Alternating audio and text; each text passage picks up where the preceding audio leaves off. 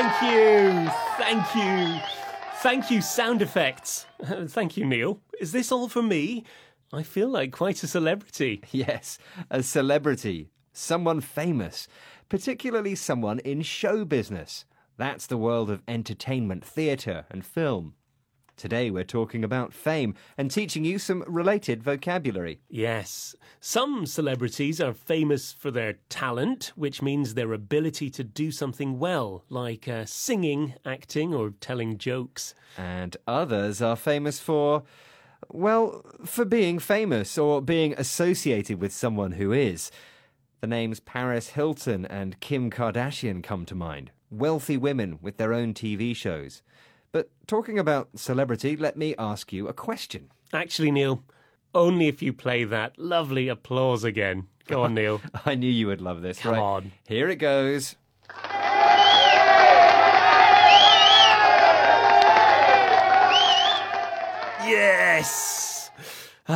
Anyway, Neil, I, I can give you my autograph later. Uh, you mean signature. An autograph is the signature of a famous person, Finn. Fans collect these and things like photographs. Yes, we call things like those memorabilia. For example, Michael Jackson's leather glove with shiny crystals.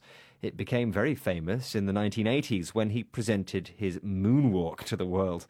How much was it sold for at an auction in 2009? Now, was it A, $150,000, B, $250,000, or C, $350,000? I think Michael Jackson has some big fans in the world, so I'll say C, $350,000. Okay, I'll give you the answer at the end of the program. So, the idea of celebrity seems very modern in some ways. Does it have a long history? Well, Lord Byron, a very famous English poet born in 1788, is considered by some experts to be the world's first modern style celebrity. Let's hear Dr. Corin Throsby, English literature researcher at Cambridge University. Why was Byron a celebrity? Listen out for the noun she uses in the first sentence, meaning a product or something for sale. If we think of celebrity as the moment where someone's personality becomes a commodity. So for Byron, the fact that he was popular on this scale that had never been achieved before because his career had coincided with mass printing. But something more than that, that there was a sort of secondary industry of Byron stuff, you know, that there were Byron neckties. People wanted to look like Byron. There was this mass of people that loved him. He could no longer control his image. I think that that's what separates celebrity from the fame that had preceded that. So the noun was a commodity. She said that when someone's personality becomes a product, that's when they turn into a celebrity. She talked of fame so big you can't control your own image. That's your reputation, the way other people think about you and imagine you. Someone interesting in this respect is Justin Bieber. Mm, yeah, are you a fan, Neil? I'm a massive fan of Justin Bieber. I love him. I believe you.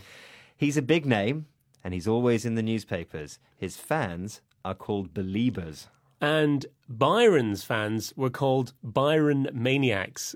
That's the name his wife gave his adoring fans, though she wasn't too happy about them. Yes, Byron's life was full of scandals, actions which caused shock and disapproval among people. And for Byron, it was mainly his love life. He had affairs with men and women. For Justin Bieber, it's about his behaviour. He was accused of driving after drinking alcohol and of vandalism. Vandalism means causing damage to property. Poor Justin Bieber.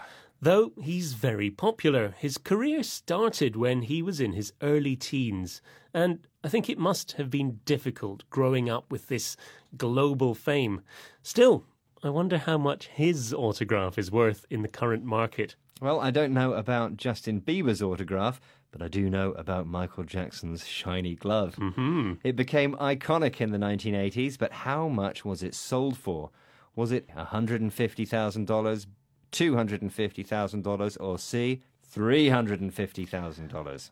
I said C, $350,000. And you were right. Wow, that's rare. Did you buy it?